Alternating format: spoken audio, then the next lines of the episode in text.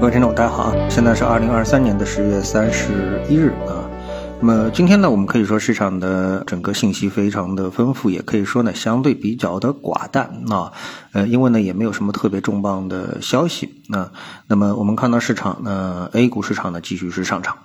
啊，那么这样的一个上涨呢，已经延续了比较长的时间了啊，四五天的上涨，呃，延续到现在。那如果我们不是从段子的角度来看的话呢，实际上市场啊，如果能够在一个位置上面，特别是什么，特别是就是说你找不到什么特别让你能够信服的理由去，哎，来证明现在的上涨是有道理的。其实这个上涨背后的。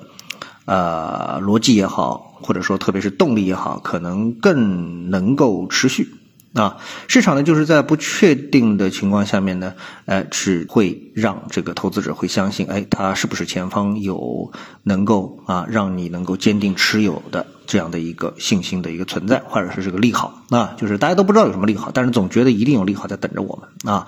那这个呢，可能是推动市场啊往上上涨的最呃根本的原因，特别是最近一个阶段啊。那么对于我们的 A 股市场而言的话，更可能是如此啊。呃，有没有什么确实的消息能够推动现在市场上涨呢？我个人确实是没有找到啊。但是呢，如果说大的背景上面来话说的话呢，那么在昨天的节目当中，我也跟大家说了，目前啊中美关系啊似乎在呃明。明显的升温啊，那么这个呢，对中美都是好的啊。我们看，就在不久之前，我们对 A 股还是忧心忡忡啊。那现在呢，对美股忧心忡忡的投资者可以说是大有人在啊。美股呢，在一个相对的低位在徘徊啊。同样的列举了一大堆的利空，就像我们 A 股在上周一样的，也是列举了啊。上上周的时候也是一样，列举了相当多的。这个利空啊，呃，证明 A 股必须得下跌，跌破三千点之后，甚至于三千点将会是一个很久都难以逾越的顶啊。那么这是这种非常悲观的声音，但是我们现在看，哎。A 股又重新回到了上证指数，重新回到了三千点之上，这是不是非常的神奇呢？所以呢，回过头来看，可能美股也会出现这样一个情况啊。那么现在，总之呢，整个的一个市场啊，就是呃，由大家的一个不可确定性，反而呢，有可能会出现一个上涨啊。那么这个呢，我们就不展展开了。我们看一些比较确定性的东西啊。嗯，我在昨天看到有这么的一个上市公司的三季报啊，赣锋锂业。赣锋锂业呢，它在第三季度净利润啊是一点六。亿元，呃，一点六亿元不算太少了，对吧？但是呢，它的同比啊是下降了百分之九十七点八八啊，这个就非常夸张了。第一，证明它同比啊，它的之前的这个利润是非常的夸张啊，非常的巨大，而这次一点六亿都是在这个呃退步了百分之九十七以后所获得的啊。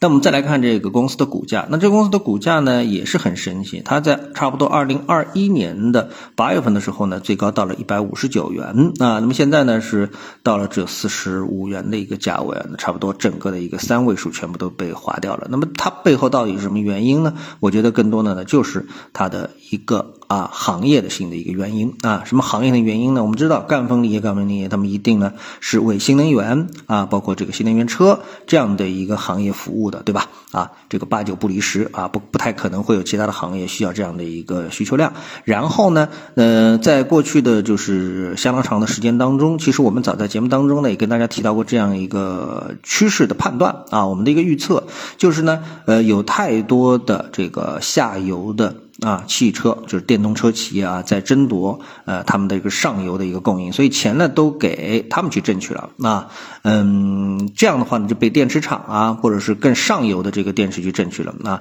而下游呢承受着非常大的一个成本，几乎是为他们在白打工啊，甚至于是负债打工。所以呢，已经开始出现呢有非常大的这个车企的一个倒闭啊。然后呢，呃，产业啊到底是以倒闭的方式来进行，还是以合并的啊方式来？来进行，那么我们现在其实也不用做猜测，但是呢，随着推移时间的推移呢，应该是下游具有越来越强的一个溢价能力，那么逐步的呢去压缩上游的这个利润空间。那这个呢，在呃这些公司的股价、他们的利润上面已经开始有所体现啊，下游已经不是这个嗯不讲理由、毫无代价的啊这个去支持上游企业的利润的一个获得啊，所以呢，呃这个业绩的出现也就。不让人奇怪了啊，同比会下降百分之九十七点几啊。那么也许像这样的一种行业本身啊，我们说技术含量就并不是很高，未来的它会可能会越来越惨烈啊。现在是从一百五十九跌到了四十五，后面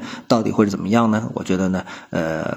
比较早之前啊，应该说已经是很早之前，我们对这样的一种比较充分竞争的行业，那只要有钱就能投入啊，锂又不是一个非常稀缺的一个金属啊，那么我们就表示了非常大的担忧。从上市公司的公告来看的话呢，它还在继续的加大呃投资啊，我不知道这种行为是不是足够理智啊，但是没办法，那就是船大难掉头。那对于上市公司这样一个体量来说的话，呃，要换方向是很难的。我们看到有许多的企业啊，在自己本业。的基础上想换，比如说恒大想造车啊，小米也想造车，那有几个真正是意义上能够把这样的一个转型给实施成功的呢？啊，因为太小体量的行业呢又不适合他们，对吧？那最早我们在说到小米和恒大的时候，我们就说了，他们都是以万亿这个级别在做生意。你说拿一个很小的一个行业啊，呃，放不进他们这样的一个航空母舰啊，那么所以呢，这个事情就非常的糟糕。那像赣锋锂业啊，一点六亿都是在退步了百分之九十七的情况下面获得的。